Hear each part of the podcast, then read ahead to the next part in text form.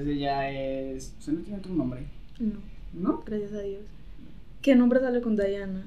Yo he conocido segundos nombres, pero como Lizette Dayana, cosas así. Diana.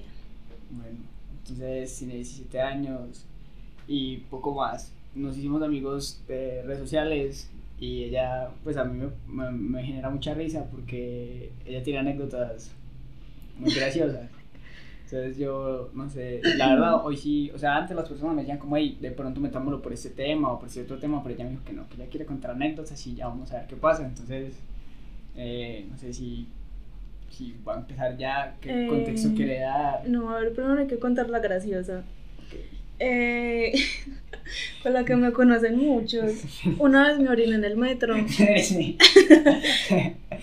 Eh, la carta de presentación de ella y pues yo la, o sea, no es, no estoy inventando, yo la conocí y de las primeras cosas que me contó es, ah, bueno, estamos hablando como de fails de la vida, porque ese es uno de mis temas favoritos en las conversaciones.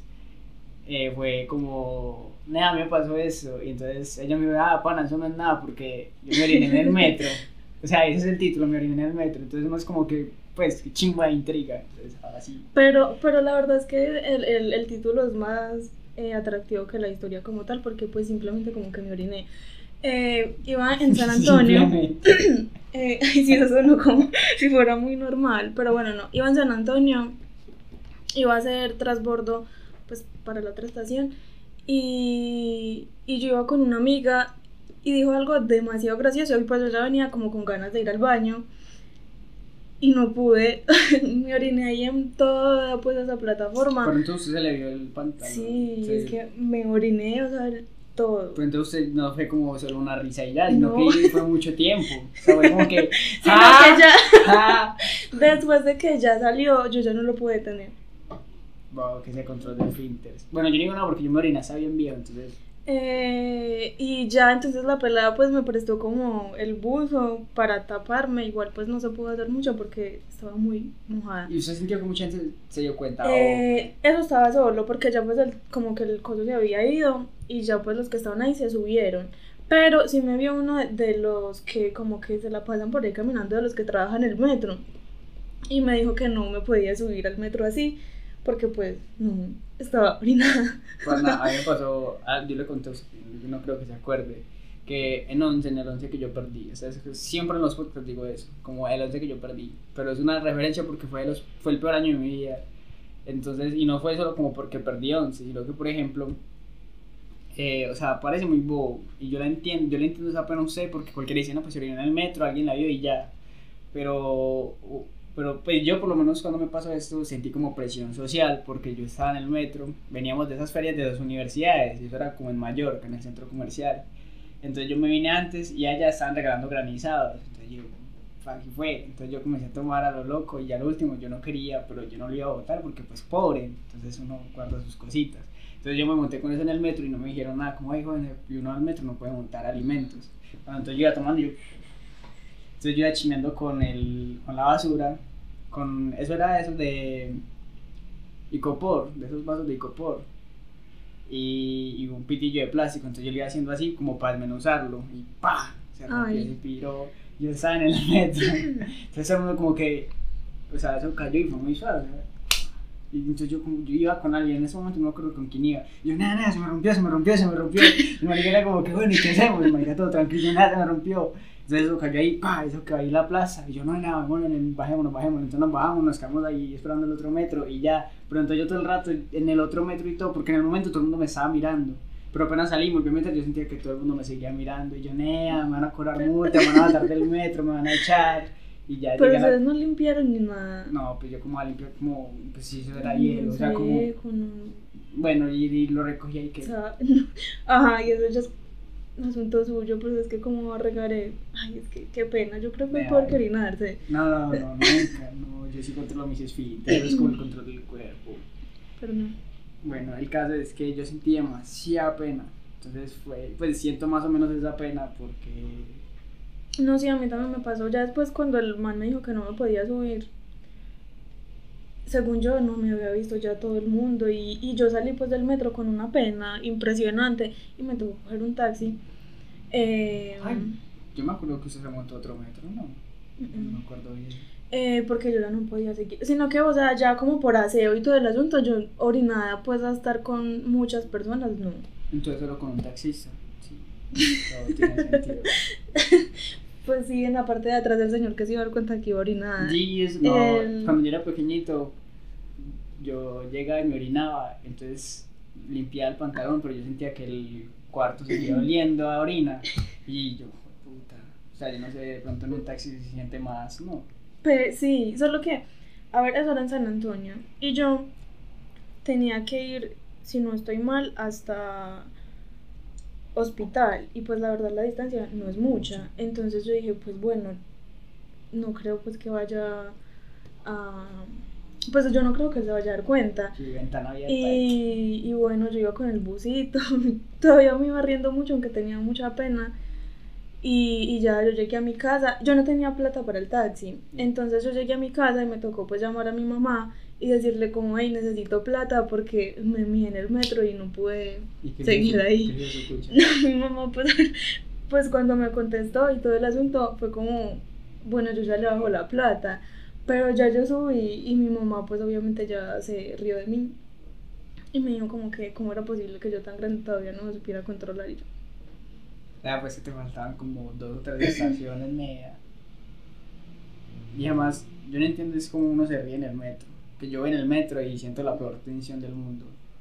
pero yo iba con alguien, ¿Quién? entonces, no sé, iba con ella hablando y todo el asunto y, y es que en serio, lo- yo no recuerdo ni qué dijo, pero es que fue demasiado gracioso, demasiado. Nea, no, porque por ejemplo yo en el metro, yo no sé, yo siento que el metro es como ese montón de gente que viene de trabajar. Por lo general yo me monto en hora pico.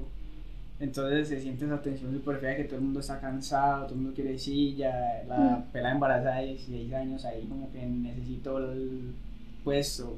Entonces, todo el mundo está peleando con todo el mundo y a la vez todo el mundo solo se mira. Yo no sé, a mí eso no... No sé si yo voy sola, obviamente pues sí es como más, más incómodo, pero no sé, yo ya entro en confianza después de que me orine ya. Ya, me orino todos los días en el metro, la verdad, los fetiches raros.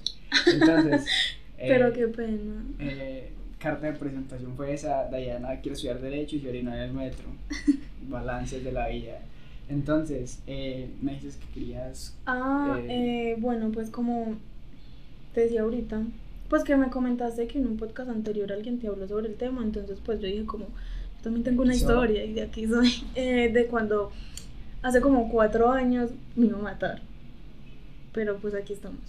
Eh, todo pasó en abril del 2017.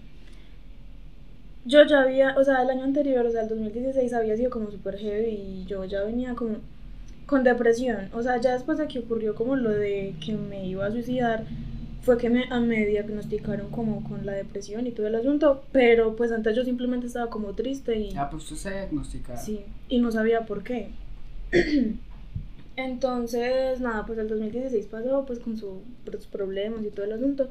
Y en abril del 2017, eh, por uno de esos problemas anteriores, tuve en mi casa una discusión súper fuerte con mis papás. ¿Usted con cuántos años? En ese entonces yo tenía que 13, 14, no, no recuerdo muy bien. Eh, es que soy muy mala para las cuentas, yo Ay, creo que tenía como 13. Eh, Nació en el 2003. alguien se va a reír de mí. Nació en el 2003. Sí, Bueno, tenía... 16, 3 años menos, ya 13 años. Bueno, entonces, bueno, el caso es que ese día tuve muchos problemas pues, en la casa, una discusión etcétera. Y a mí me gustaba mucho estar en el colegio. En ese momento estudiaba en el San Luis. Y, y me gustaba mucho estar allá porque era como una distracción de lo que estaba pasando en mi casa. Y ese día, pues mi mamá, no sé, pues como que pensó en ese momento, me dijo que no iba a ir al colegio, pues fue como su manera de castigarme Uh, porque me gustaba estar allá. Entonces yo como- usted- ella sabía. Sí. Pues no sabía el por qué, simplemente sabía que yo me iba animadísimo para el colegio. Y bueno, me dijo como no, no vas a ir y todo el asunto, pues yo ya ahí llorando, vuelta nada. ¿Llorando porque no iba al colegio o por la pelea? Por la pelea, las dos cosas. Eh, Aburrida. y yo, eh, dos años antes, había empezado con esto de, de cortarme, pero era como simplemente lo de, de cortarme. Hobby. Pues no hobby, solamente deporte. como... Pero según yo, so- yo no entiendo ese, ese sentimiento, pero según yo es para llamar la atención. De hecho, me gustaría preguntarte por qué lo hacías. eh, Para sentir dolor. Pues, o sea, si te soy honesta, en ese entonces sí era más como para llamar la atención, porque estaba teniendo muchos problemas y yo quería que ya no se centraran tanto en los problemas, sino como en mí y en que no estaba bien. ¿Y usted en ese momento sí sabía eso o solo lo hacía por... Eh, no, o sea, en ese momento era como para llamar la atención de mis papás. Eso, eso es lo que yo quiero decir porque muchas veces la gente dice como, ah, solo quiere llamar la atención de los compañeros del salón. no. Pero es más no, como los era papás. de mis papás, o sea, de hecho me daba como pena, pues, o sea, que me vieran eso, pero, pero sí, era como por mis papás. Entonces yo ya pues venía con ese asunto, pero ya había pasado un buen tiempo desde que eso no volvía pues a ocurrir. Eh, entonces ese día, ya volviendo al 2017, eh, pues me fui para mi habitación, mis papás se quedaron pues ahí como hablando y todo el asunto. Y yo dije como, no, yo ya no quiero vivir más, yo ya estoy como cansada. Y yo me sentía muy mal porque yo sentía que yo no era capaz como de, de matarme. Entonces, yo era como, ni para eso sirvo. Y yo como, no. Entonces, ahí había una cuchilla con la que pues me me pelaba las cejas. Y, y yo dije, bueno, hoy tiene que ser, yo no sé cómo, pero lo logramos. Y entonces eh, ya cambia como el sentido de los cortes, porque antes me cortaba así como horizontal. Y en una serie vi que la pelada, Me disculpa. ¿Me ver su brazo? sí. Eh, la pelada se cortó pues eh, verticalmente y, y- y se murió. Entonces yo, ¿Cuál? ¿Cuál? La de... ah, sí, Esa serie Sí, me sí. encanta. a mí la verdad me gustó mucho la primera temporada. Todo el mundo dice lo mismo. La segunda no, me y la vi la tercera no me la vi. segunda y la tercera no me la vi. Ya Porque la cuarta. segunda no me gustó. Y la de cuarta. Imagínese, o sea, es que yo siento que eso era innecesario, pues con la primera ya. No, no, se murió Bryce. Ay, no. Bueno, Lo un día la murieron. veré. Bueno, y ese es el caso de la tercera, porque se murió Bryce y alguien lo mató. ¿Quién lo mató? No sé. Bueno, el caso es que la segunda sí fue un asco, entonces. Eh, ah, bueno, entonces ya yo como que recordé eso y yo dije, bueno, hay que intentarlo de otra manera. Aquí fue. Y, y yo dije, bueno, rápido, profundo, la vaina. Y efectivamente, pues yo como que eso fue súper rápido. Yo vi a Dios, marica, eso fue horrible, eso dolió muchísimo.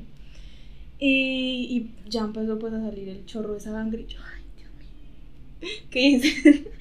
Y ya pues, o sea, yo ya estaba como llena de sangre en mi camita y todo el asunto. Cuando en esas toca la puerta a mi papá. Yo, Ay, ne. entonces yo le abro, pero saco solo como la cabeza. Ne, entonces tenía fuerza para hacer todo eso todavía. Parce, claro, pues que yo no. es- es- o sea, eso fue como en cuestión de minutos. Eso. Yo creo que más de un minuto no había pasado. Dos, no sé. Casi yo me paré, le abrí la puerta a mi papá y yo pues lo miré y yo pues, llorando y todo el asunto. Y él me dijo, como, bueno, pues pensamos que fue una bobada, como decirle que no fuera al colegio, organícese y se va. Ay, Y yo, y yo no, ya, ya no quiero ir. Eh, cuando él me dice como salga, pues él notó que yo estaba como rara. Él me dice como salga y yo no. Cuando en esas, eh, él me abre la puerta, me hace salir. Pana, ahí, uy, ese fue el peor momento de mi vida porque yo nunca había visto a mi papá llorando. Y él me vio así como llena de sangre y él inmediatamente se puso a llorar y me dijo como, vos qué hiciste, que, que... Él estaba súper confundido y yo ahí pues llena de sangre. Y él llamó a mi mamá y los dos se ponen a llorar, o sea, ese momento, o sea, ya en esos momentos como que recuerdo eso, yo hice como sufrir mucho a mis papás en ese entonces y eso me hace sentir súper mal. Pero pues de momento yo no tenía pues mentalidad como para pensar en esas cosas. Ellos pues me, me envolvieron la mano y ya yo lo último que recuerdo es que me subieron pues al carro y me trajeron al hospital, pues me llevaron al hospital, Eh, me llevaron al Santa Margarita. Y, y bueno, ahí inmediatamente pues me, atendieron porque yo ya iba inconsciente. Y, y no, pues o sea, ya lo que pasó pasar en ese momento, obviamente yo no lo viví porque estaba inconsciente. Eh, ya me desperté, yo tenía vendada la mano y, y estaba sin ropa, o sea, ya tenía como, como, o sea, no era como de esas cosas que le ponen a los que están internos en el hospital, pero no era mi ropa, era otra ropa porque se supone que me habían revisado para ver si tenía cortes en otras partes.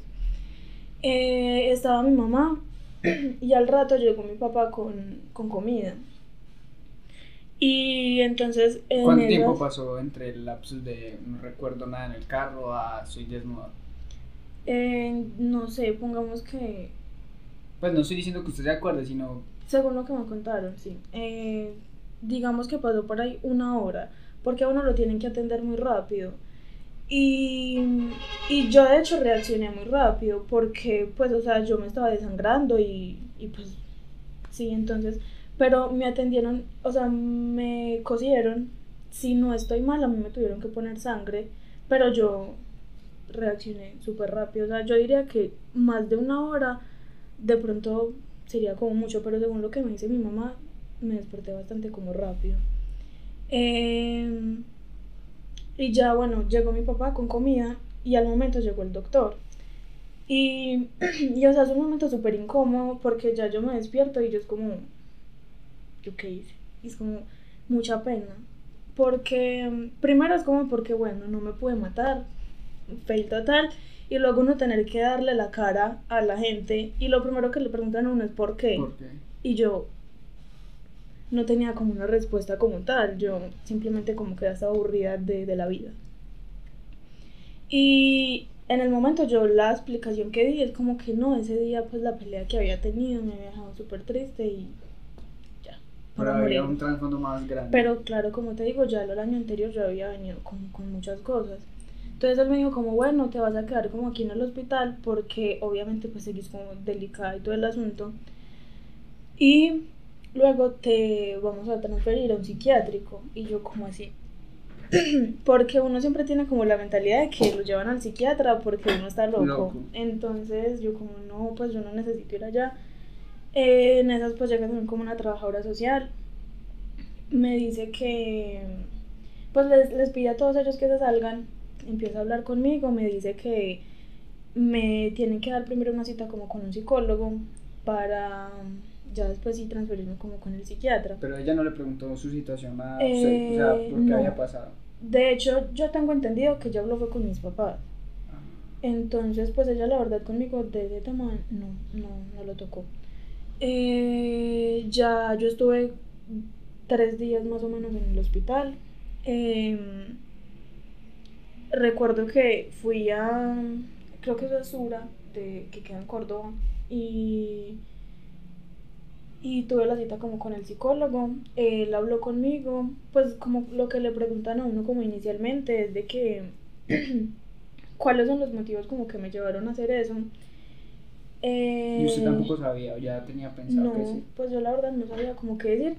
Y de momento a uno le da como mucho susto hablar como con alguien pues que primero no lo conoce y uno como que cree que le va a decir a los papás lo que uno le, le está contando y pues ellos no pueden, pero pues uno de momento como que no piensa en eso. Entonces yo le trataba como de ocultar cosas, yo le daba como respuestas que yo de pronto sentía que él quería como escuchar. Entonces yo le daba como entender que yo estaba como bien, que eso había sido como un momento pues un arrebato que había tenido. Eh, le mencioné pues lo de la discusión y él pues igualmente me dijo como que me iba a transferir como al psiquiatra como para... Estar seguros. Sí. O, o sea, Entonces ahí me llevaron a una clínica que se llama Samein y hablé con, era una psiquiatra. Eh, con ella, la verdad, no sé, sentí como más confianza, pero la primera vez fue súper incómoda porque mm, ella habló conmigo enfrente de mi mamá, entonces pues a mí me daba como mucha cosa como hablar con, con mi mamá ahí. Eh, entonces, bueno, esa primera vez pasó y ya mi mamá decidió que me tenía que dejar internada ya, porque mi mamá estaba muy preocupada, o sea, mi mamá sufrió mucho en ese momento porque ella sentía como que me llevaba para la casa y que en algún momento yo iba a volver a hacer eso.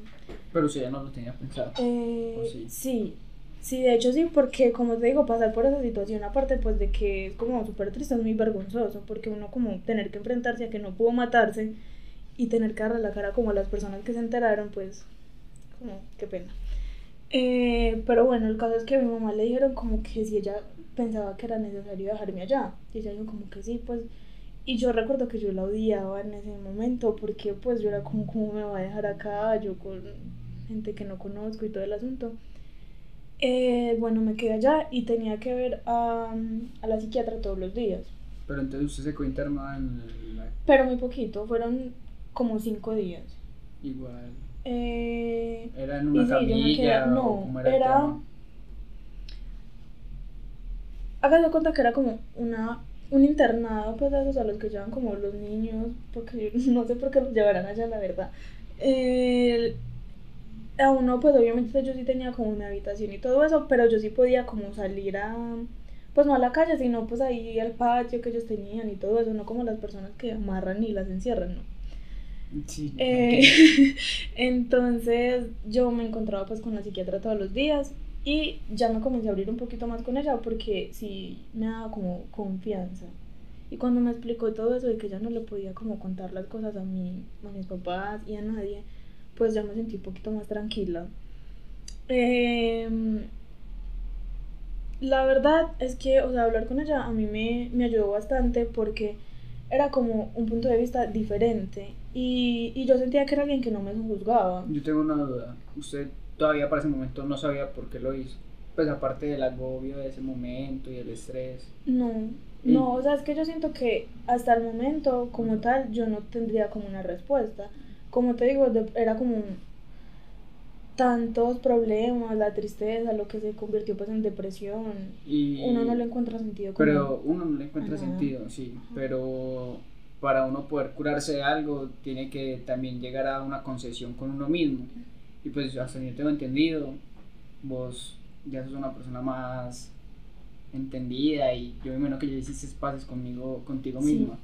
Entonces, Eh, quiero saber cómo ese proceso de, o sea, yo no quiero saber cómo trabaja eso porque de pronto para vos fue un momento, para vos fue un momento traumante o no lo querés decir, pero más o menos cómo se trabaja, cómo trabaja un, un psiquiatra.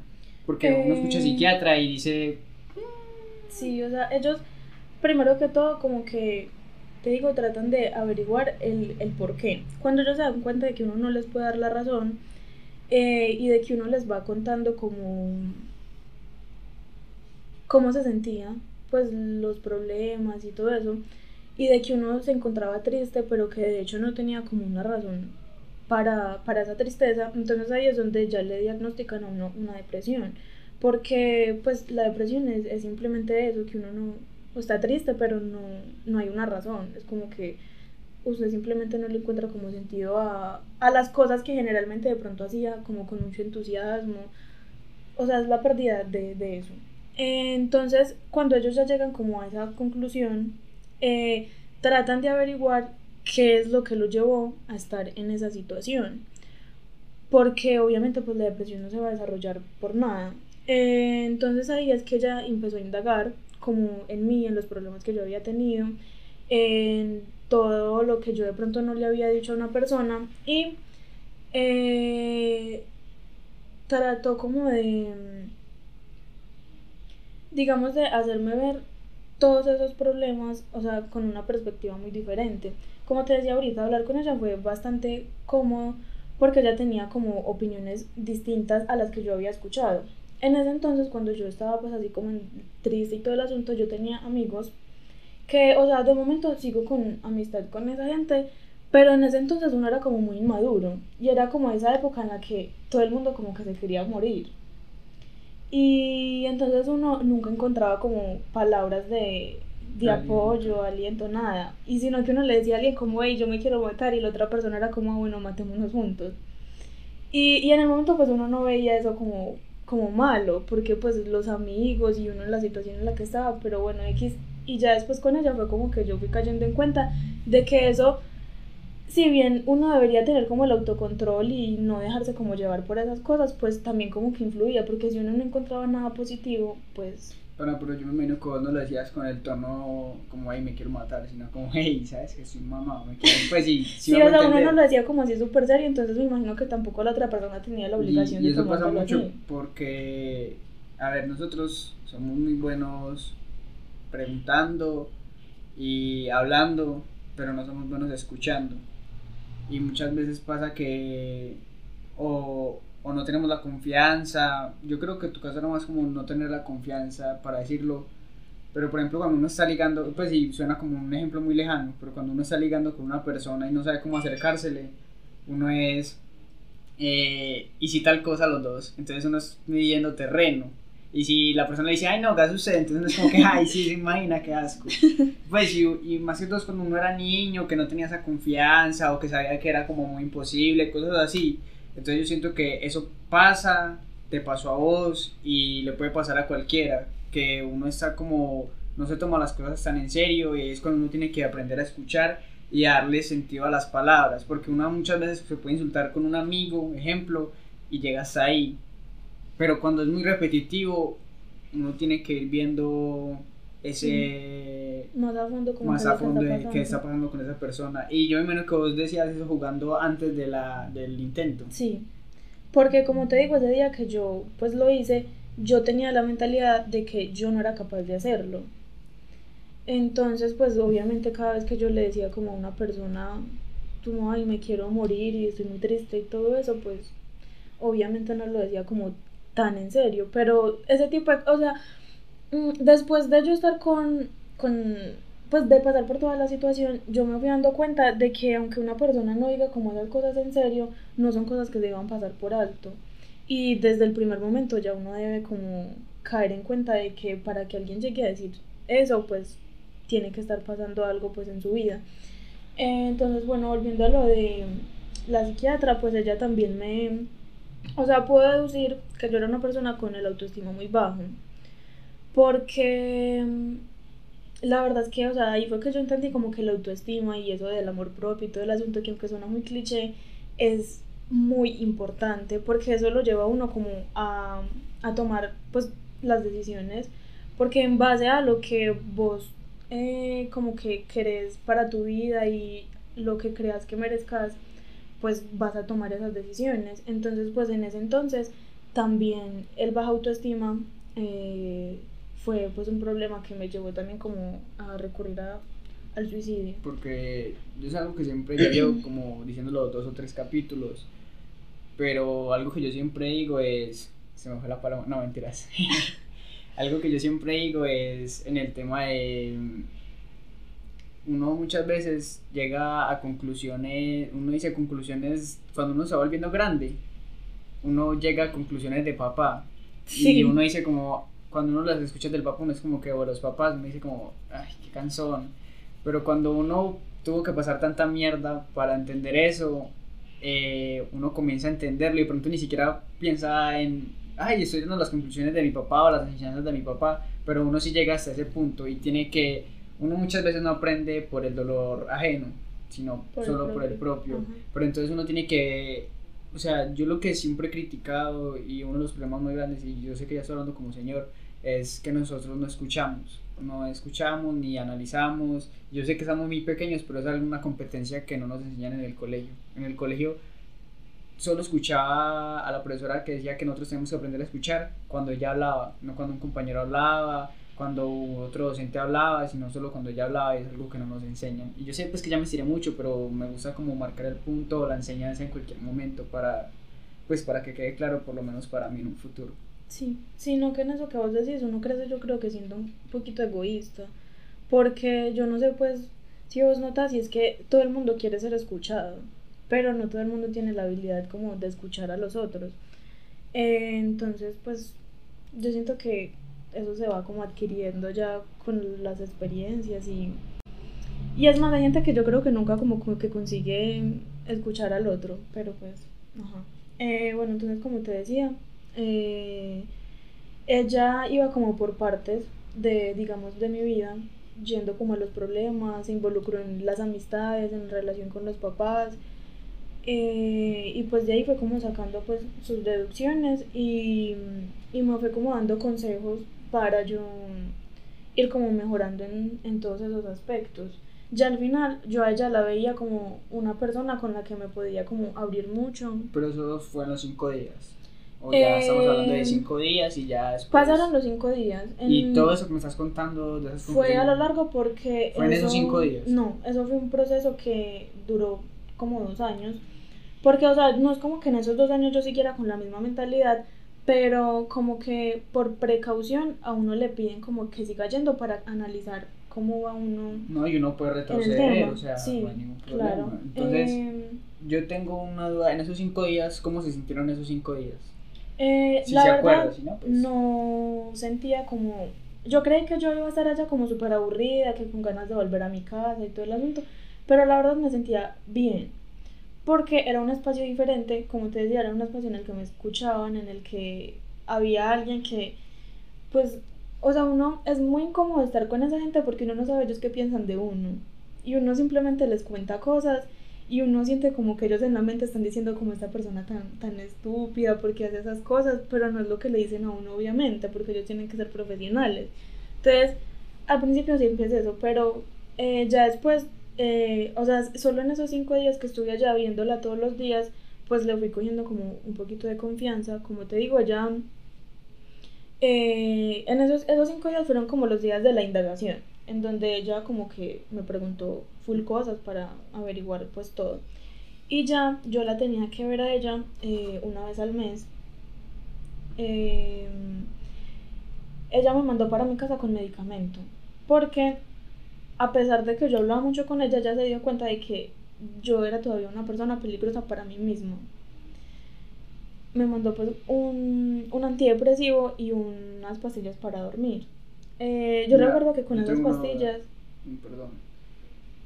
Yo sé que es muy personal y que no la responde o va a sonar muy boba, pero todo este tratamiento que vos estás viviendo es plata a tus papás o EPS que se encargó de todo o Al principio siempre es la PS, pero la PS nunca cubre todo. Entonces ya llegó un punto en el que a mis papás les tocó seguir pagando.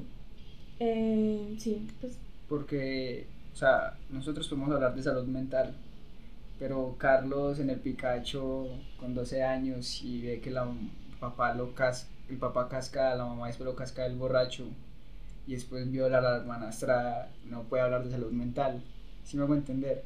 Entonces, yo no sé, dentro de todo tu sufrimiento, que no lo estoy demeritando porque hasta la persona más rica del mundo, hasta la persona, yo siento que todas las personas tenemos esos sentimientos de una u otra forma y todo lo que vos viviste no te lo demerito. Porque yo me he sentido triste por bobadas también. Y no estoy diciendo que lo tuyo es una bobada, o sea, yo estoy medio minimizando mi dolor porque yo no conocía toda esa parte de vos, pero lo que quiero decir es que todas las personas en el mundo sentimos esto y casualmente vos y yo siento que yo tengo también esa suerte, podemos encontrar un profesional que nos pueda ayudar. Pero entonces, quién sabe cuánto porcentaje del, del planeta somos los que sí tenemos esa posibilidad y cuánto otro porcentaje no tiene esa posibilidad y también como que nos ayude en la, pues en la vida a tratar de entender a las personas. Y si el compañero del trabajo de uno es grosero, o mala clase o agresivo, puede ser por una de esas razones. sí. Eh, bueno, lo que vos decías ahorita es de que obviamente todo el mundo tiene sus problemas y a mí, o sea, yo nunca he estado como de acuerdo con que la gente diga que, ay, yo a veces estoy mal por bobadas. Porque es que cada persona juzga como desde su condición. Es como, por ejemplo, la gente que tiene muchísima plata. Para ellos salir a comprar un celular en estos momentos pues era botadísimo. Pero a mí en estos momentos me parece que un celular es muy caro, pero es porque yo no tengo plata. Entonces así es con los problemas. Para mí pues un problema muy grande en este momento es que de pronto no tengo plata como para este fin de semana o alguna cosa, pero alguien pues en algún lugar del mundo está sufriendo de, de abuso y etcétera. Pero son problemas individuales, entonces pues cada quien se sentirá mal de acuerdo a cómo vive. Y lo otro es que es verdad, por ejemplo, el ejemplo del trabajador, que uno ve actitudes como feas y groseras en otras personas, pero uno no se pone a pensar en el por qué. Porque una persona es así, porque me trata de esta manera, trata a los otros de tal forma, y puede ser porque en su vida algo no va del todo bien. No, y no necesariamente en ese momento puede tener traumas de hace 5 años, 10 años que de pronto ya está viviendo bien, pero todavía los tiene. Sí, yo creo que también el hecho como de que muchas personas no acudan como a la ayuda profesional es porque yo siento que primero obviamente hay gente que no tiene como los recursos y pues para acudir digamos a, a un psicólogo y etcétera porque es que la verdad como conseguir digamos un psicólogo en el CISBEN en la PS es muy difícil porque a vos te pueden dar una cita para un mes. Y, y pues digamos, si tu problema es muy grande, para vos un mes ya va a ser muy tarde.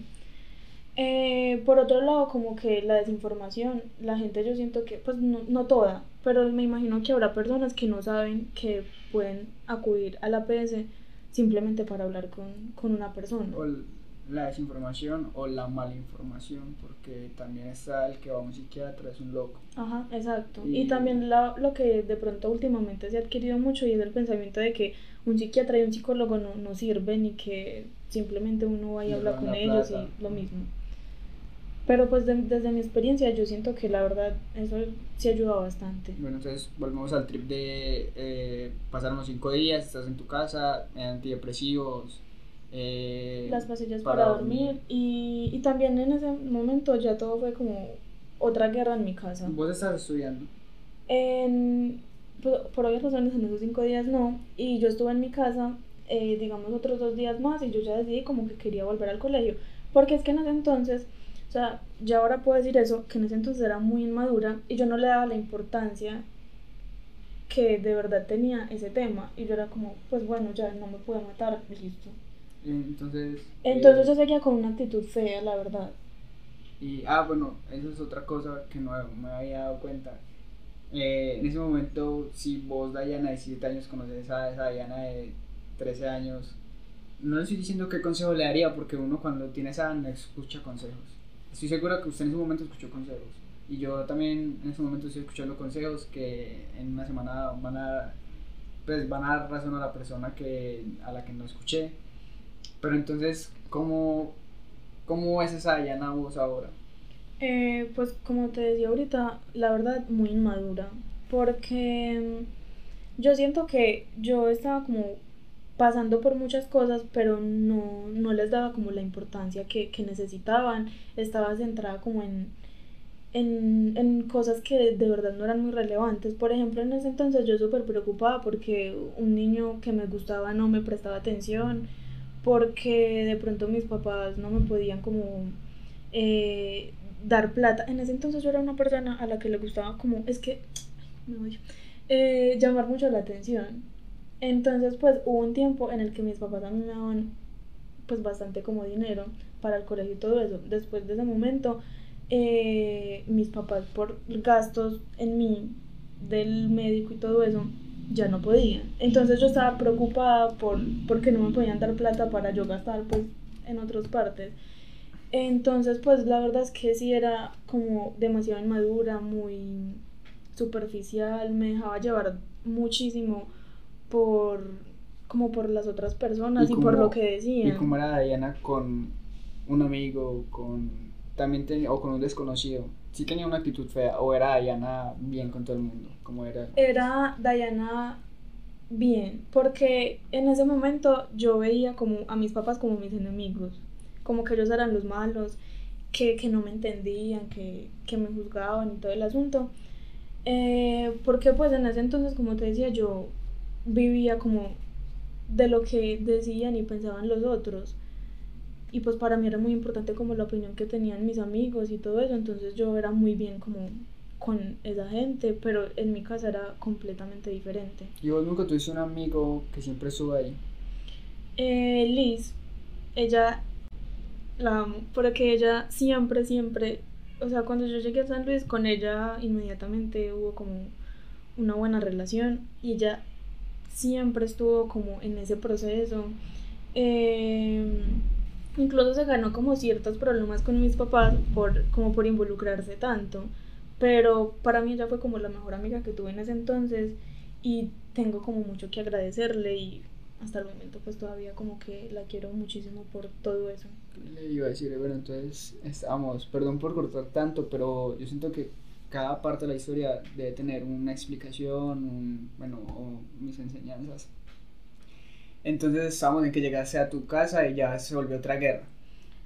Porque era el tema que de las pastillas, porque yo no sé por qué, pero a mí eso no me hacía nada. O sea, yo me tomaba una pastilla para dormir y a mí no me daba sueño. Los antidepresivos, pues... Pero usted no está con esa actitud de no me va a hacer nada, solo quería que solo Yo me las tomaba porque pues me las tenía que tomar, pero No, pues o sea, yo la verdad no sentía que me hacían algo. Y mi mamá, súper triste, y ella lloraba, y ella decía que yo me estaba resistiendo como que las pastillas sirvieran y todo el asunto. Y eran discusión tras discusión, que porque yo no me dormía temprano, que porque yo no hacía tal cosa, que seguía como con esa actitud y todo el asunto. Entonces, digamos que los problemas que habían antes se, volvieron todavía más grandes. Y... Según yo no se volvieron, bueno, encontraron un problema más, que suena muy feo, pero en ese momento vos generaste sí, una discusión. Pero no solo, o sea, sí se agrandó el problema, pero más bien también cambiaron de dirección las discusiones. Y de pronto lo que vos querías, que ahorita lo dices, es como que te prestara más atención, en vez de que fuese algo más cariñoso, se volvió Ajá, pelea también. Entonces, sí, o sea, yo siento que, que no conseguí como lo que de pronto quería, porque obviamente uno espera como que si la mamá lo vio uno en esa situación, como que sea más suave con uno y todo el asunto, pero mi mamá como en, en su preocupación tampoco como que... No, y yo no juzgo a los papás y no sé pues qué vas a tomar vos o qué, qué pensás. Yo, por lo que me has contado, no tenés ningún resentimiento con ella ni nada de eso, pero a los papás nadie les enseñó a ser papás, a los papás nunca les enseñaron a que pues qué hacer si un hijo intenta quitarse la vida y de pronto ellos los criaron con que los que hacen eso son cobardes porque no supieron aguantar. Entonces son muchas variables y yo no juzgo muchas veces a los papás porque no es tema de ellos, si me hago entender, no es, o sea, sí es tema de ellos, pero a nadie le enseñan a trabajar con eso. O sea, si es que yo de momento no, la verdad no, no me ponía ni en la posición de ellos, yo era como centrada en, en mí. Y, y ya pues ahora, obviamente yo, pues recordando todo eso y lo que ellos tuvieron que pasar, yo hice sufrir demasiado a mis papás, o sea, a mi mamá. Ella estuvo muy mal por ese, pues por ese tiempo, ella incluso dejó de trabajar. Ella se mantenía súper estresada por lo que le daba miedo, ella dejó de trabajar porque le daba miedo dejarme sola. Entonces, o sea, eso para ella también fue muy complicado, pero como te digo, de pronto ella su preocupación también tomó como actitudes que pues para mí en ese momento también me afectaron mucho. Porque ella, yo recuerdo que en una ocasión me dijo como, como que yo era muy, creo que fue como ridícula por intentar matarme y, y como que me recordaba mucho como lo que había hecho y, y pues la verdad pues eso en el momento pues para uno es como muy complicado, pues que la están recordando todos los días como que uno hizo mal tal cosa y todo el asunto, pues no. Eh, ya pues sí, pasó todo ese tiempo en mi casa, yo seguí yendo como a... Bueno, entonces ¿cuánto tiempo pasó entre las guerras en su casa? ¿Usted cómo veía esas guerras, esas guerras, esas peleas entre ellos? ¿Cómo las vivía? Mm. ¿Y cuánto tiempo pasó entre ese ciclo? Porque ya es un nuevo ciclo de llegué a mi casa, no, ya tengo tratamiento. Eh, ¿Cuánto tiempo pasó de, o sea, cómo se vivió y cuánto tiempo pasó entre ese comienzo de ciclo hasta el siguiente ciclo, que no sé cuál es, ¿no? Eh, pasaron eh, como tres meses, eh, en el que en esos tres meses estuve en tres citas con la psiquiatra y yo veía al psicólogo dos veces por semana. No, no, no, nunca dijeron al medicamento de que no servía. mi mamá sí, pero ellos decían que a mí no me podían mandar algo más fuerte porque yo estaba muy chiquita. Entonces era como, ¿qué más le vamos a hacer? Y, y bueno, entonces pasaron esos, tres meses eh, que fueron muy complicados porque obviamente los problemas en mi casa, yo iba pues como a las citas y eran como momentos chéveres. Eh, durante esos tres meses no voy a decir que yo seguí con la misma actitud. Digamos que el mes como complicado fue el primero. Ya por los otros dos, después de, de toda la ayuda y el asunto, eh, yo fui cambiando un poquito mi mentalidad, no voy a decir pues que completamente, pero eh, sí estuvo un poquito mejor. Ya ahí pasa como el, tema del colegio, que pues también fue súper complicado, porque todo el colegio, o bueno, todo, se pues se enteró como de mi situación. Porque, a ver, la coordinadora se tuvo que involucrar mucho en, en el tema, porque el colegio podía tener problemas legales si pues si uno de sus estudiantes se mataba, pues de pronto el ambiente escolar pues también influyó en todo el asunto, entonces ellos siempre se tienen que meter y ajá.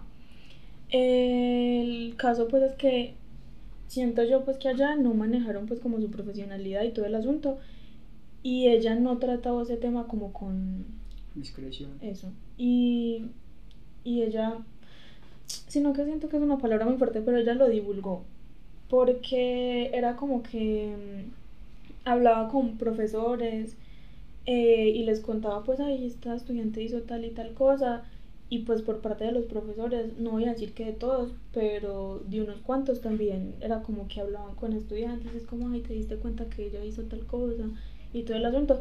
Y pues obviamente allá se iban a enterar como de que yo hice eso, o bueno, ellos me iban a ver con una venda en la mano y pues iban a pensar como, bueno, esta pelada que le pasó y toda esa vaina, pero yo no creo que pues la gente llegue inmediatamente a una conclusión como no, esa se iba a matar pero ya con los comentarios que se dieron entre las personas pues del colegio y eso fue otra cosa ya horrible. Antes me gustaba mucho ir al colegio y ya después yo no quería ni ir al colegio porque eran comentarios como de, de la gente pues los estudiantes súper feos una vez un man me dijo como que estábamos en una clase y tuvimos como una especie de discusión y él me dijo como que bueno que usted se hubiera matado que siguiera en el hospital como, Y... Espérese, pero es que uno en el colegio no mira las palabras. Yo fui un gil en el colegio, todo el rato. Sí, sí. Sí que, ya decir que me conocí. No, usted no. Pues, o sea, me refiero a, pues, normal con los que yo conviví. Sí, así somos todos y uno como, uno no mide sus palabras y no es porque no las según yo, lo que pasa es que como uno también está creciendo, no tiene también suficiente seguridad, entonces también ataca. Y aparte de eso, uno no es que no me sus palabras, sino que literalmente no dimensiona más bien, no sabe qué es lo que, lo que está diciendo. Lo que estábamos diciendo ahorita de me quiero matar y la gente es como, dude, matémonos los dos, entonces. Sí, entonces pues a mí me tocó ya lidiar también como con, no quiero, bueno, sí, bullying, porque pues a pesar de que no era como algo tan fuerte, pues igual... El estereotipo de la que se, Bueno, y aparte de eso, eh, no tenía que pasar todos los días, con que uno le recuerden una vez en su lugar que era como su templo, en el que puede ser más tranquilo, que me estaban atacando, eh, uno se siente mal y a uno le retuma la cabeza. Y el otro día el man que le dijo eso, de pronto, mm, ni idea, pero a uno sí le queda como... Claro, y entonces ya yo me sentía como súper perdida, porque ya no me gustaba estar en mi casa, estar en el colegio pues también era como... Eso en los tres meses entre y luego, pues, obviamente ya yo en el colegio, pues tuve que expresar que la gente estaba siendo muy puta conmigo, entonces que yo necesitaba que, que hicieran algo. Pues lo que hicieron fue como que me cambiaron de grupo, eh, porque la mayoría de cosas se veían como en el mismo grupo en el que yo estaba. Pero eso fue un paso muy grande, porque usted ya está comenzando a decir, hey, me están haciendo sentir Sí, porque como te digo, yo no puedo decir que en esos tres meses yo fui la misma y estuve con la misma actitud pero ya eso fue como algo que me molestó tanto que ya yo fui capaz de decir como... Mm, porque con el psiquiatra y el psicólogo, ellos se habían centrado mucho en trabajar mi autoestima. Y, y entonces pues eso es una de las formas en las que uno muestra como que está mejorando un poquito, cuando uno dice, bueno, yo no tengo que soportar esto, esto no me gusta, me molesta y así. Así que pues bueno, me cambiaron de grupo, eh, en el otro grupo, pues bien, pues no sé, era como que ya los habían, les habían como llamado la atención y les dijeron como, bueno, y eso no se debía hacer, no le digan nada o ignórenla o tal cosa. Eh, y yo me aislé, yo comencé a salir pues al descanso y todo el asunto sola. Em, era Liz, o sea, Liz era para todo como conmigo, pero como te digo, ya había tenido un problema con mis papás y ellos me prohibieron la amistad con ella y yo. Entonces, pues eso también fue como súper complicado. Ya yo me mantenía como sola. Y, y ya a mitad de año mmm, nos cambiamos de casa. Eh, ¿Por ese motivo o por, por otros motivos y ese? Sí, yo creo, pues sí, básicamente fue como por eso. Ella, mi mamá, que como te digo, también tuvo como, digamos que de pronto sus actitudes como un poquito erróneas y entonces ella culpaba como a, a, que al colegio, que las amistades, que todo, y pues eso sí influyó, pero obviamente no era lo que abarcaba todo el problema. Y ella dijo, ese colegio usted le está haciendo daño, lo van a sacar de allá y, y cambiémonos de una vez de casa. Entonces, pues, efectivamente nos cambiamos de casa. Eh, ya cuando pues uno se va es un cambio pues muy grande uno consigue conoce como nuevas personas uno pues pero usted nunca llevó lo que hizo acá al nuevo colegio por ejemplo no eh, yo llegué y pues obviamente la gente a uno le veía como la mano así y todo eso y le preguntaban como ay qué pasó una tarea. y a mí me daba mucha pena decir como ay yo me corté y todo el asunto entonces yo la verdad no recuerdo ni qué respondía, me imagino que me inventaba ahí ver la historia, pero pues, ajá. Los que se enteraron pues de que sí pasó era como la gente que se hizo cercana a mi amiga pues del otro colegio y todo el asunto. Eh, ya pues allá en la nueva casa yo tenía que seguir yendo a mis citas y así. Digamos que pasaron unos seis meses desde el que volví a mi casa, me cambié de casa y todo el asunto de los colegios, pasaron como unos seis meses y Sigue yendo al... Sí, como te digo, yo tuve que ir... Tres meses. Si no estoy mal, pues fui todo el 2017 y creo que también todo el 2018. El año del mundial, pa. Yo, soy, yo me estoy volviendo yo porque ya me los, las épocas por mundiales. ¡Ay, no, gas! y entonces, sí, yo. Todo, o sea, ese proceso fue como de dos años. Y, y no, pues, o sea, en, digamos que en seis meses yo noté un cambio. Ah, pero usted se iba midiendo usted mismo, o sea, ay, mejoré en eso. O sí, porque uno, yo tenía que llegar a donde la psiquiatra diciéndole como qué había estado haciendo para mejorar, cómo me había sentido. Llegaba Marta, vengo inspirada. Uno, uno con su listica de, ah, de que sí, porque ellos tratan de ser muy dinámicos y le dan a uno pues como diversas actividades para pues para hacer esas cosas. Yo recuerdo que una vez me pusieron a hacer una lista de las cosas que no me gustaban de las personas que me rodeaban y las cosas que me gustaban pues también de ellos. Entonces eran así. los gordos, los feos. y era pues y era eso. Entonces, sí, yo llegaba y yo tenía que ir como porque aquí uno llega y uno ya no, no le hablan en las cosas, uno es el que tiene que poner la, la conversación. Y obviamente pues ellos opinan y todo el asunto, pero pues no, o sea, la cita la hace uno. Entonces, pues yo tenía que llegar con cosas como para decir, obviamente como que expresaran que yo estaba mejorando. Resulta pues que... Eh, espérese, eh, ¿pasaron cuánto? Seis, meses. Seis meses. Y vos me dices que Diana de 13 años eh, quería agradarle a todo el mundo. Eh, ¿Cómo fue ese... En seis meses hubo un cambio, seguía lo mismo? No, yo creo que seguía, o sea, ya de pronto no lo demostraba de la misma forma. Pero eh, yo seguía como dejando que las opiniones de los otros me afectaran mucho, entonces yo trataba como de que siempre la opinión de los otros fuera buena. Em, en esos seis meses yo como recaí porque porque en ese año mis papás bueno mi papá le fue infiel a mi mamá entonces eso fue un problema impresionante yo tuve que ver a mi mamá sufrir ya mucho y yo me sentía súper culpable de la infidelidad de mi papá. Porque yo decía, no, mi mamá tuvo que estar muy pendiente de mí, de pronto ya no estaba pendiente después de la relación con mi papá. Yo me culpé full de, de eso.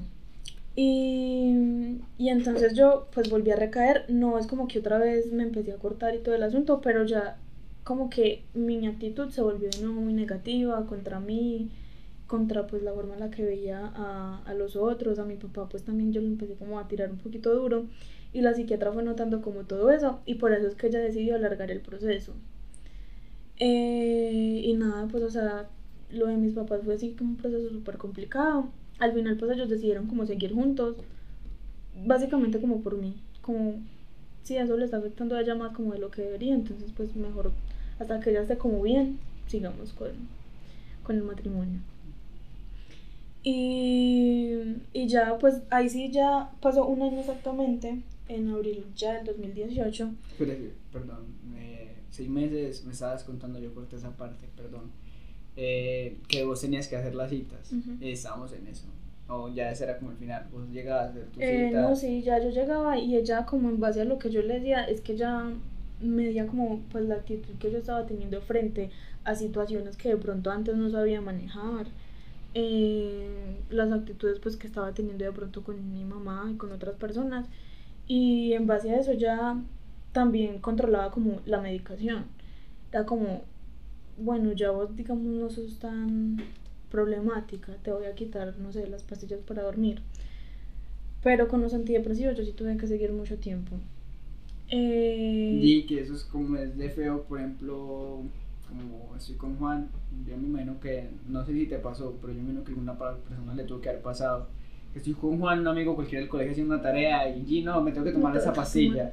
Y me va a tomar, ay, ¿de qué es? No, nada, es que antidepresivo. Y uno, Juan tiene la misma suya y usted tenía 14 años. ¿Qué va a pensar Juan? Me tocó con la loca. No, sí, suena como un chiste, pero... Em, pero sí, o sea, en, como te digo, por eso es que las personas más cercanas se fueron enterando como de mi situación, porque obviamente había cosas que uno no podía ocultar. Por ejemplo, que yo faltaba al colegio y todo el asunto y pues uno de los amigos pues bueno, bueno, yo trato como de decirles que porque no fui a estudiar y así, yo no me les invento pues ahí, no, no pude, estaba como de viaje o algo así, no, yo ah, tenía una cita pues con el psiquiatra. Y obviamente todo el mundo así se toma eso como, uy. Y de pronto tres sí se quedan callados, pero el cuarto sí va y le dice, con el psiquiatra porque... No, sí, o sea, sí, porque uno, es que siempre pues hubo esa... También, pero siempre hubo como esa mentalidad de que uno iba al psiquiatra solo si estaba como todo rayado, pero pues, ajá. Eh, la verdad es que de esas personas como que fui conociendo sí recibí como muy buena, no sé, aceptación, no sé, o sea, en cuanto al tema. Eh, y no, nunca, o pues al menos a mí directamente nunca me hicieron como comentarios feos y así. No sé si entre ellos pues ahí hablaban como, ay, mira esta china toda loca, pero, pero pues a mí no.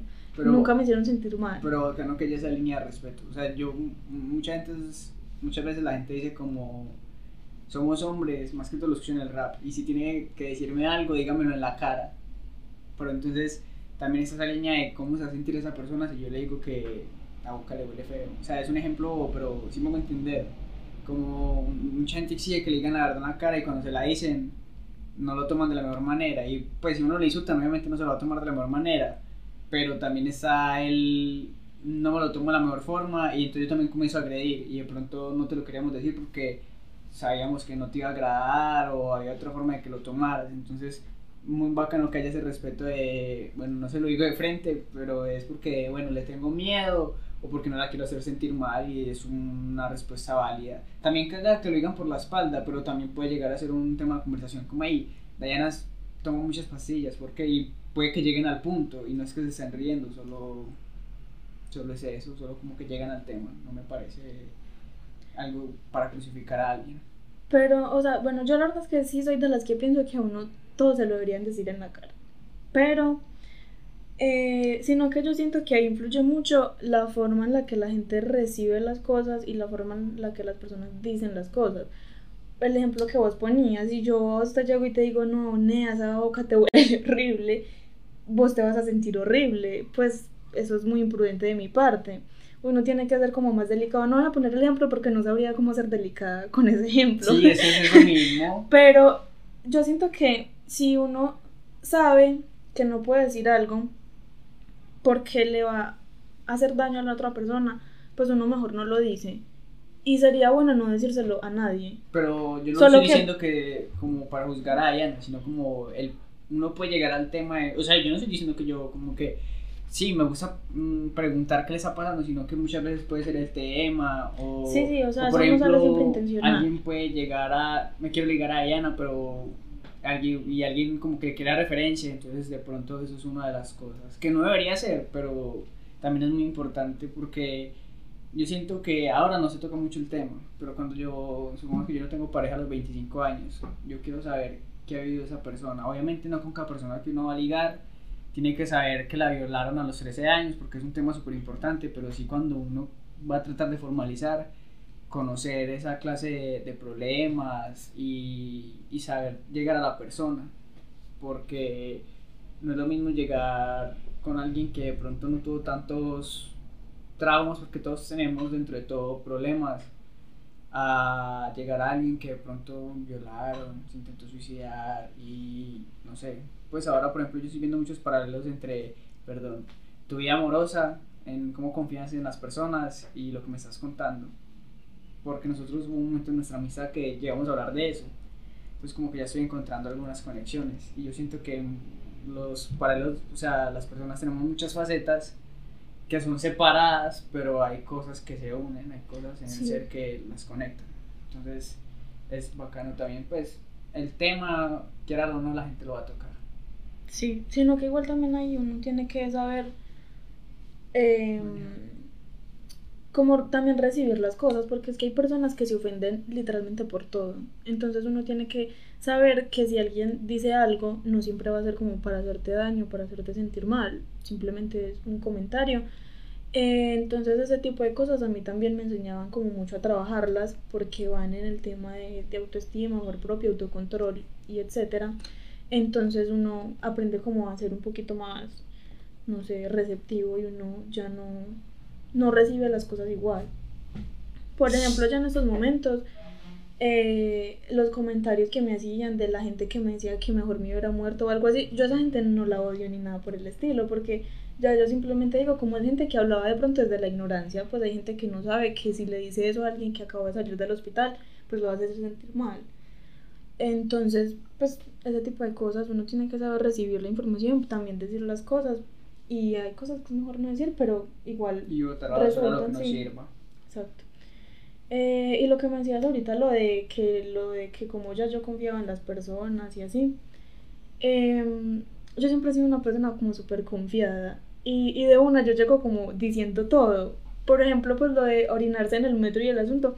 Pues hay gente que me dice como, pues, pues, ¿por qué cuentas eso así como tan libertinamente? Y pues no sé, pues me parece que es una historia como graciosa, uno puede romper el hielo y así me pasa como con muchas otras cosas. Yo siento que eh, es bueno que la gente sepa ya uno cómo es. O sea, no de entrada pues yo suelto todo siempre, pero sí soy bastante como confiada y, y en todo tipo de relación. O sea, sí, pero esto también me parece un problema porque vos sos así, pero de pronto una persona que vos querés solo como amigo va a pensar que, ah, qué confianza le puso. Y eso me ha pasado muchísimo, porque yo me considero una persona muy amable.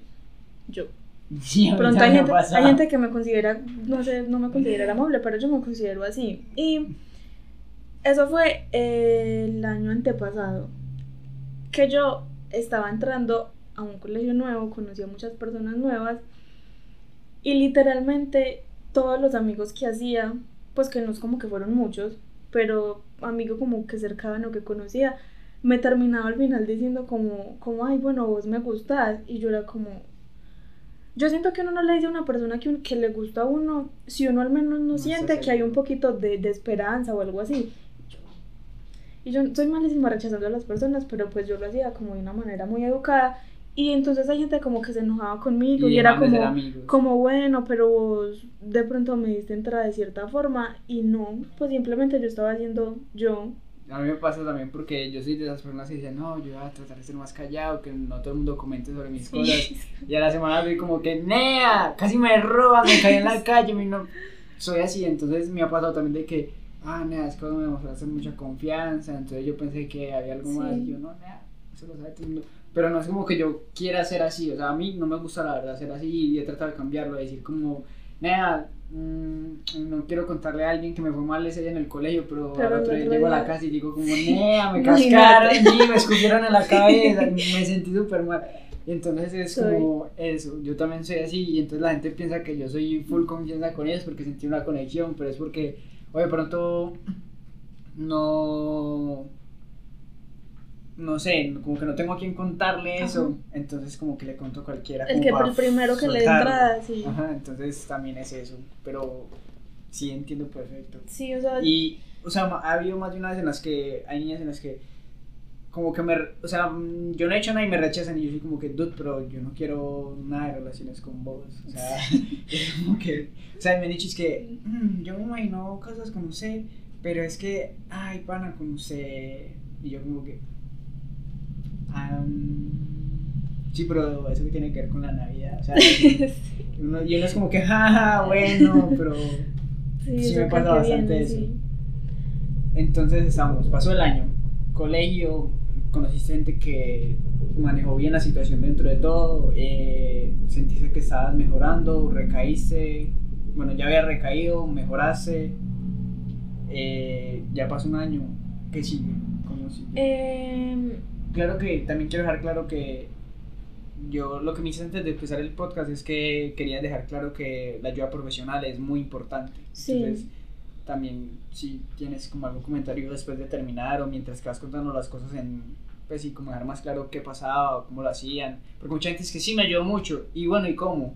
Pues yo sé que cada proceso es diferente, pero pero uno quiere como sentirse quiere tener esa confianza de ir.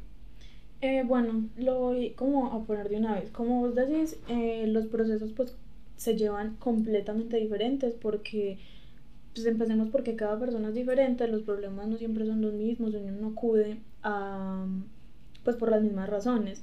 Pero uno, yo siento que es muy importante primero como informarse.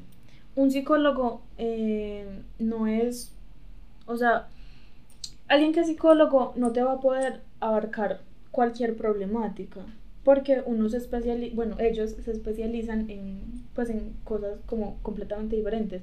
La verdad, en ese sentido, sí soy como ignorante en el tema, no sé pues cómo se llamará cada situación, pero hay pues personas que se especializan obviamente, no sé, en, en el abuso, otras en, en lo del tema de las depresiones, en relaciones y así. Entonces uno tiene como que informarse primero y saber como, bueno, a qué tipo de persona como le estoy confiando mi información, qué tipo de terapia estoy recibiendo y, y ya después como hablar como con esa persona, en este caso pues un psicólogo, eh, sobre cuál es el propósito que, que tengo yo pues yendo a eso, porque es que yo siento que gente que piensa que uno va a ir y ellos le van a decir a uno cómo arreglar la vida y no, o sea, uno tiene que ir y es uno mismo el que El que pues decide cómo cambiar. Entonces, como te decía ahorita, ellos va- van trabajando con uno, eh, escuchándolo, eh, dando pues su opinión, pero ellos siempre son muy objetivos y hay ocasiones en las que uno se siente un poquito como atacado porque simplemente no tienen la misma opinión que uno, pero ellos tienen que ser muy profesionales, entonces obviamente ellos tienen que decir pues las cosas como son. Y pues en mi experiencia ellos trabajaron un acompañamiento también como muy por fuera de digamos solo las secciones, o sea, ellos no pueden involucrarse en la vida personal de uno y todo el asunto, pero eh, digamos que uno puede mantener un contacto exterior. Obviamente ellos tienen como que informar a, digamos, al hospital, a sus jefes, como, y bueno, a este paciente lo voy a tratar de pronto no solo en las citas, sino que le voy a permitir que me llame cuando me necesite. Entonces, sí, o sea, cada uno yo me imagino que tiene pues como su forma de trabajar y llegar a las personas, pero principalmente es eso, ellos te escuchan, te dan su opinión y te ayudan como a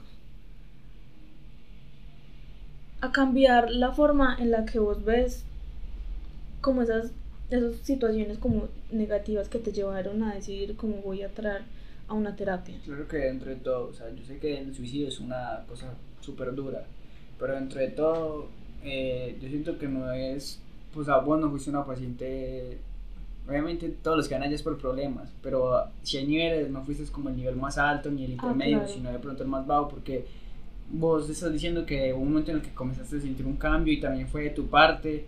En cambio hay gente que quiere seguir viva, pero quiere hacer cosas que no se deben y no quieren cambiar eso. Entonces yo siento que, eh, no estoy diciendo que lo tuyo es más leve, pero a comparación de gente Sí, neurótica claro. que llegan al punto de tener que amarrarlas, porque pasa, pero es por gente que son una en un millón y que... No, es que como te digo, a uno lo van evaluando pues de acuerdo como a, a esas citas y así. Y, y ahí es donde entra el tema de la medicación. Hay gente que obviamente tiene medicación más fuerte. También influye el tema de la edad y la salud y así. Pero la medicación también la miden de acuerdo como a la actitud pues como que tiene como la persona. Yo pues necesité mi medicación, pero mira pues que yo no tuve que estar encerrada mucho tiempo porque pues digamos que no vieron que era como tan grave el asunto. Eh, pero como vos decís, hay gente que de pronto, hay gente que incluso lleva mucho más años yendo a eso y que de pronto no siente un cambio. Pero es porque de pronto la situación de esa persona es más difícil. Entonces digamos que también es por eso que se generan los comentarios de un psicólogo y un psiquiatra no sirven para nada. Porque al igual que todo, se trata de, de constancia. Y ese proceso lleva su tiempo. Digamos que yo siento que yo tuve un proceso relativamente rápido pero hay gente que de pronto no puede salir de esa situación en el tiempo que yo lo hice. Dicen que es un robadero de plata y, y, van dos meses, faltan dos meses. Exacto, también va de parte de uno, porque si uno no va, digamos, también como dispuesto a mejorar, que era como me pasaba al principio, yo iba y bueno, y hablaba y chévere, pues me escuchaban y así, pero salía igual. Eh, pero ya después yo era como, bueno, yo sí quiero como mejorar ciertas cosas, yo sí quiero cambiar, voy a ir con una mejor actitud y voy a ser más receptiva a las cosas que me están diciendo. Llega ahí Marta que más del hijo. Hey, Juan, ¿todo bien? ¿Cómo la cita? Sí, pues entonces en ese sentido ya la verdad también va muy de parte de uno porque ellos lo pueden ayudar a uno, pero ellos como te digo no le van a arreglar la vida. Sí, eso es como la frase y aplica para todo, o sea, uno le pueden dar todo y si uno no pone su parte le pueden dar el 99, pero si un 1% uno no lo pone, que para mí es lo más importante. Por ejemplo, en las relaciones, un consejo que yo doy es, eh, si vos no te crees, no puedes creer a nadie más ni a los demás. Entonces también es como algo parecido. Si vos no pones de tu parte, el mundo no va a cambiar. No, pues no, primero que en Gospel hablan de eso, pero eh, súper buena, eso me cambió la vida también. Ah, pille, a ella también le metí por los dos que era mi Gospel y chula. Una belleza, sí, señor. Eh, ya que decías eso de que uno no puede querer a nadie sin quererse como primero, eh, te mencionaba pues hace rato que una de las cosas que más trabajaron conmigo fue el tema de la autoestima. Y yo siento que, pues, o sea, como te digo, se ha vuelto como tan cliché decir el amor propio y todo eso tiene que ir primero, pero es que es muy en serio, o sea, que eso tiene que ir primero, porque cuando uno mejora como en ese sentido, le mejora todo. Como te digo, la capacidad pues de decisión, uno ya sabe cómo, esto me hace bien, esto no, tal cosa, las relaciones con las personas, eh, también la relación pues obviamente con, con la familia, personas que antes de pronto no se llevaban muy bien y en el tema ese de que yo era muy de de que quería llamar mucho como la atención de la otra gente, de que de vivir de las opiniones y así, ya uno pues va cayendo en cuenta.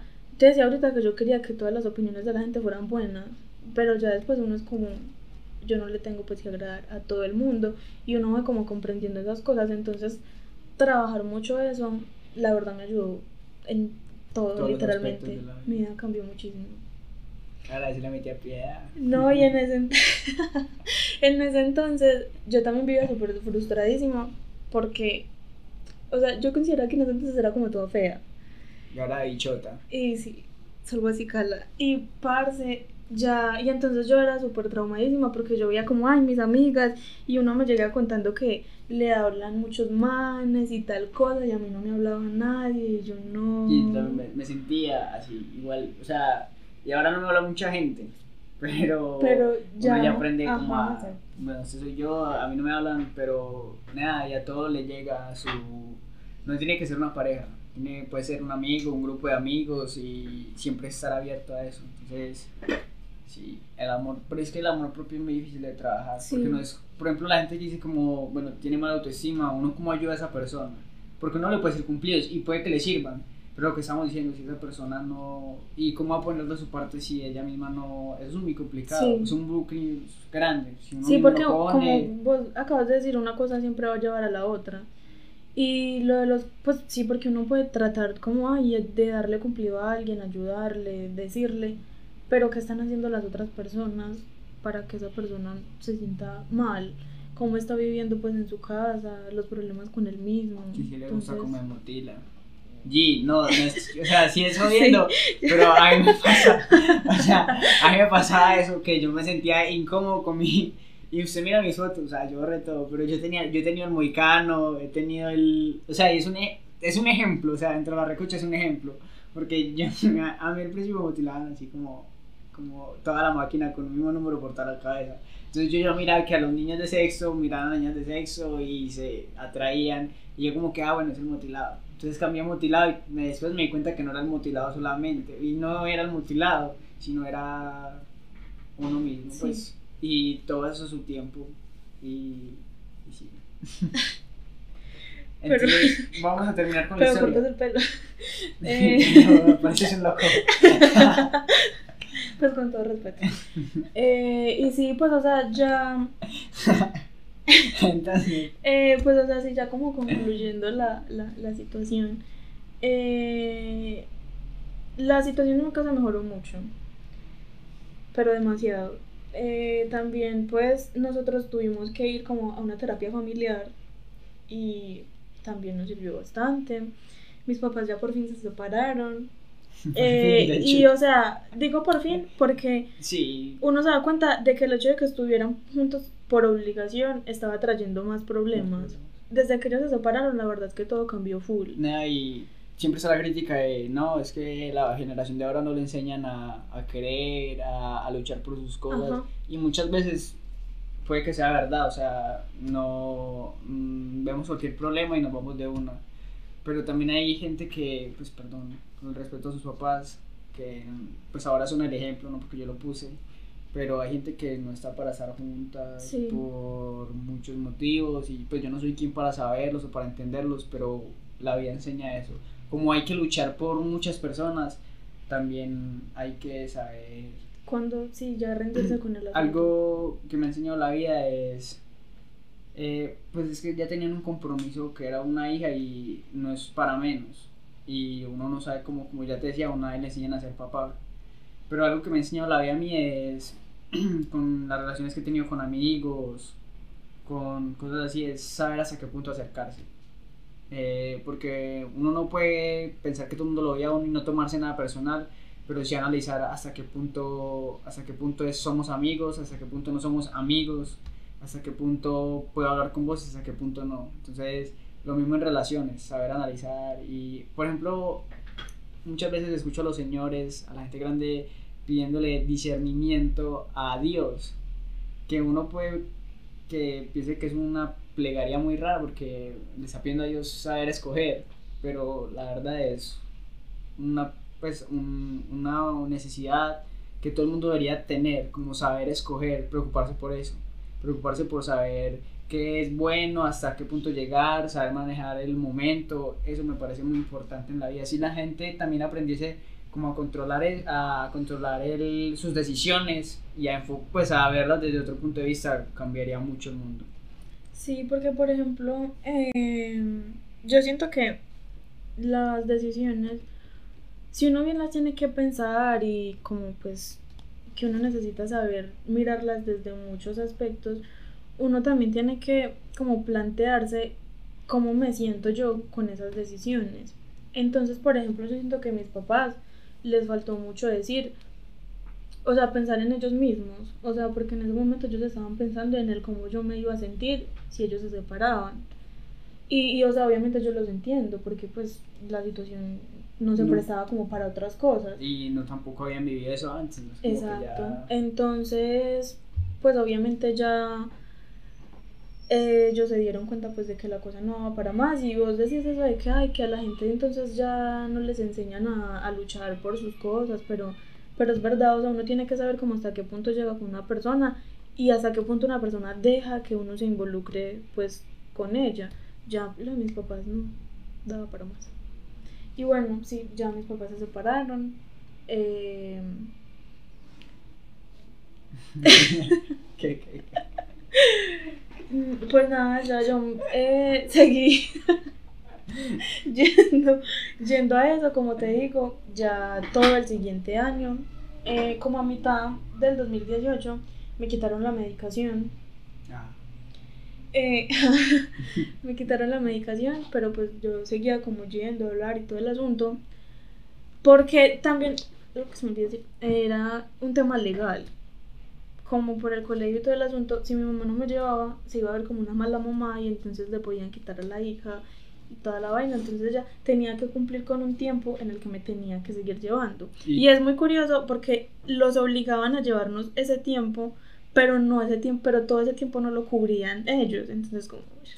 Eh, y eh, esa pregunta, ¿cómo era cuando usted sentía, no que lo superó, pero pues ya que era más estable, yo menos que, o sea, ¿cómo fue ese tiempo en el que te obligaban a ir y vos ya te sentías como en una mejoría? O sea, que ibas allá al psiquiatra como a hablar, Luis, Pues, Eso era súper.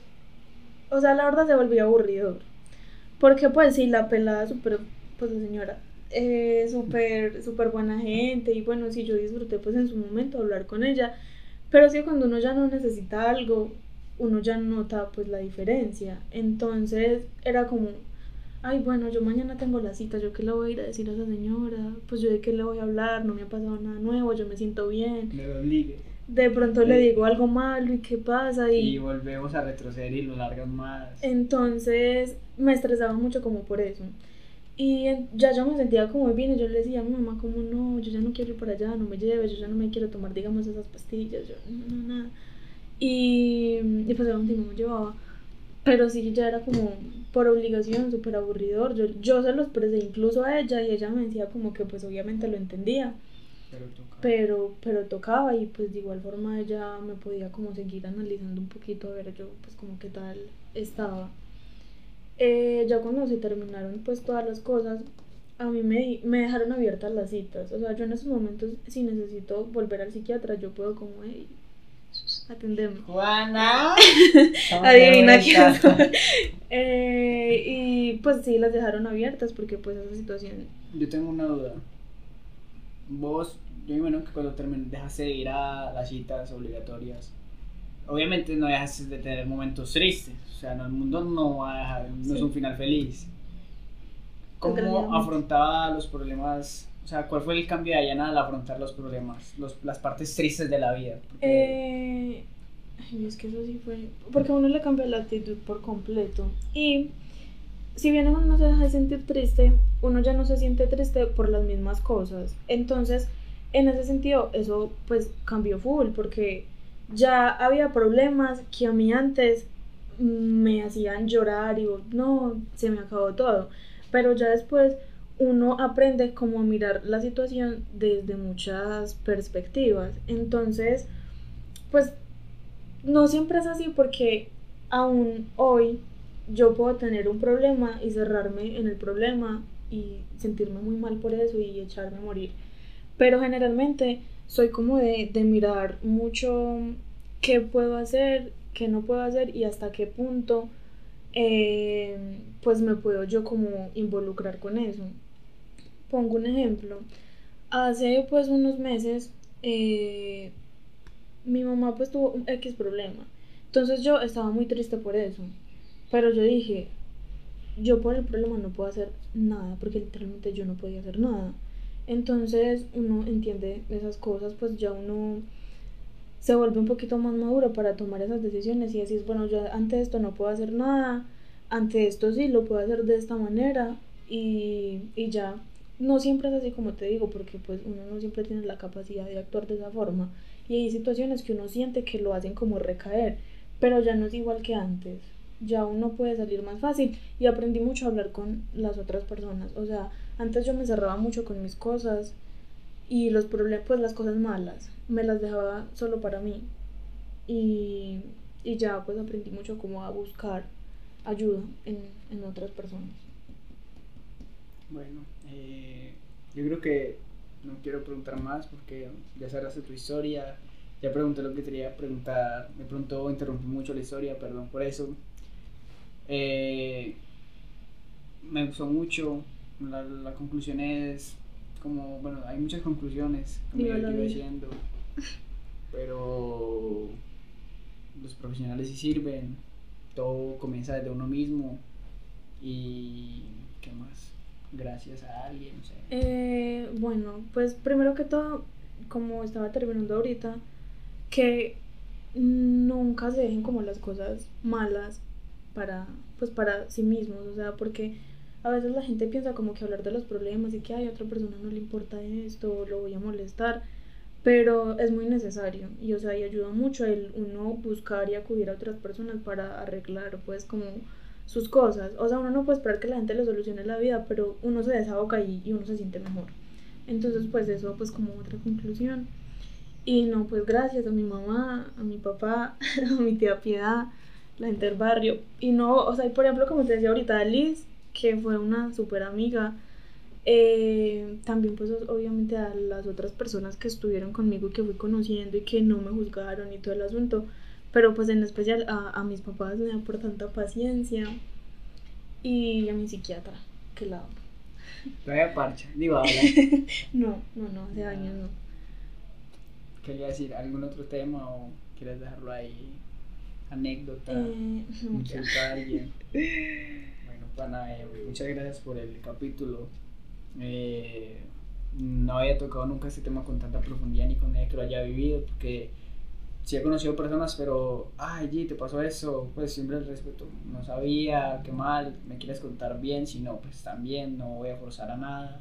Y nunca nadie pues había, se había abierto a eso. Por hecho te pregunté tanto antes de Sí, empezar el capítulo de si quería que alguien más escuchara, porque do- dos o tres personas que escuchan pueden, pues sí, pueden juzgarte de cierto modo. Entonces, mm, valoro mucho ese esfuerzo. Y nada, gracias. Bueno, ¿Al- diría, gracias, canción, diría gracias por invitarme, pero todo fue por esa camisa. ¿Qué? Todo fue por la camiseta. Yo no estaría acá por esa camisa, si no fuera por esa No, voy a cortar eso porque vos, vos sabes Ay, que... qué porquería. Nada, vos sabes que esta camisa, nada, vos sabes que esta camisa me la diste hace dos semanas y yo, ah, bueno, ya me ve la camisa, todo bien. Pero, ay, usted me había dicho que para venir, solamente para tener una excusa para traer la camiseta. No, pues yo no soy tan chucha. Mm, No. Nada, se lo juro que yo invito a todo. Yo, yo antes quiero que todo el mundo venga acá. Ey, chimba, mis co- Lo voy a cortar porque soy muy chucha.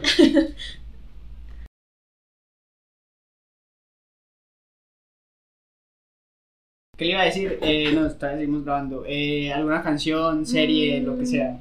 Ay, hay una serie que es maravillosa. Se llama El Alienista. Ay, bueno, y también My Night Gospel, porque es que en serio es muy buena. Y bueno, la otra, El Alienista, eh, resumen, es una serie que está ambientada en los años 90 y es sobre homicidios. Pero es que es maravillosa y es súper cortica. Ey, píllate Leyendas Legendarias, por favor. ¿Eso qué es? Un podcast de hablan sobre. Se llama Leyendas Legendarias, sobre cosas increíbles que han pasado, como asesinos seriales, avisamientos alienígenas, cosas así. Es un nuevo. Tiene como dos años. Mm, ta- Por el todo bien.